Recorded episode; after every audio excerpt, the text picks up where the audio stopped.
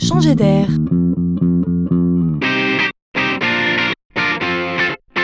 C'est la chronique de Laurent Collen.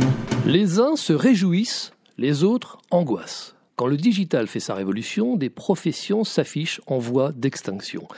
Et mieux vaut se dire que ce n'est que le début. Si on aime son métier et si on veut y demeurer, mieux vaut s'intéresser à la manière dont il évolue. Un virage, ça s'anticipe. Une étude récente désigne froidement les cinq métiers qui sont dans le viseur de Monsieur Nouveau Monde. Comptable, caissier, employé de banque ou d'assurance, secrétaire de direction et manutentionnaire.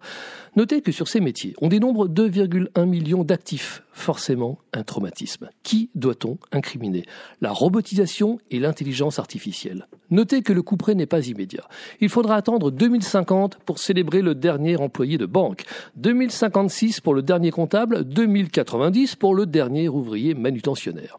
Bien sûr, il s'agit là de prévision, mais le mouvement, lui, est inéluctable. Notez que les médecins et les avocats ne seront pas exempts de ce grand coup de balai. Au secours, aurait-on envie de crier? Il faut sur ces sujets savoir raison garder et ouvrir grand ses yeux et ses oreilles, car ce qui va disparaître, c'est tout simplement la somme des tâches répétitives sans grande valeur ajoutée qui incombent à ces métiers.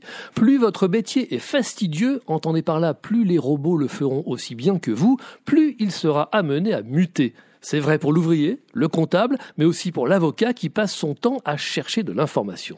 Les métiers ne disparaissent pas, ils se transforment.